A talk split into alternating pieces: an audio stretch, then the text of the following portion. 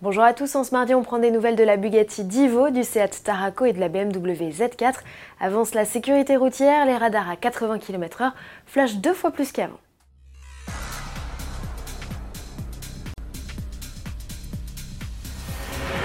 Il fallait s'y attendre, depuis le passage à 80 km/h, les radars crépitent beaucoup plus qu'avant.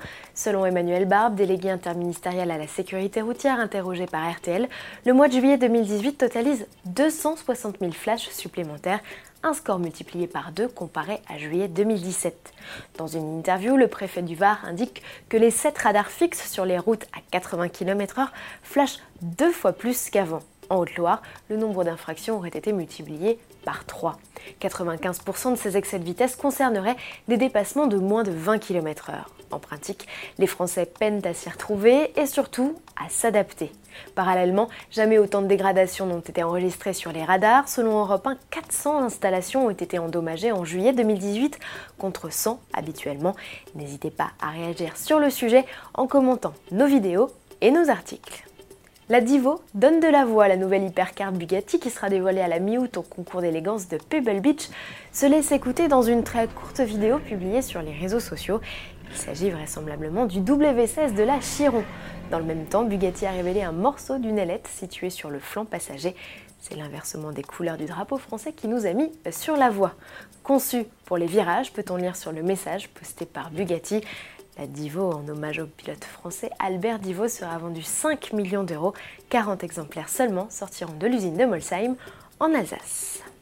BMW a également choisi le prestigieux événement organisé sur la côte ouest des États-Unis pour présenter son nouveau Z4. C'est là-bas déjà, en 2017, qu'il avait dévoilé le concept précurseur. Pour accompagner son annonce, le constructeur a publié une image d'un bout de calandre avec une grille chromée en pointillé une nouveauté comparée au modèle croisé dernièrement en vidéo. Sous le capot, on parle de trois essences développant jusqu'à 380 chevaux pour le 6 cylindres.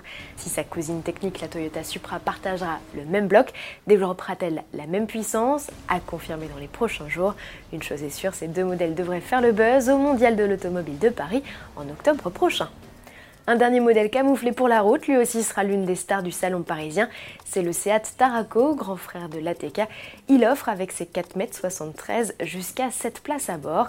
Notre essayeur Cyril Biotto a pu prendre le volant de ce nouveau grand SUV en avant-première et nous livre ses impressions.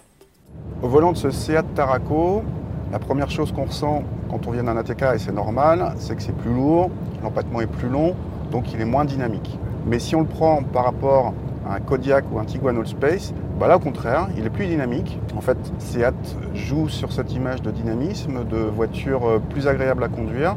Et pour un SUV de ce gabarit-là, c'est plutôt réussi.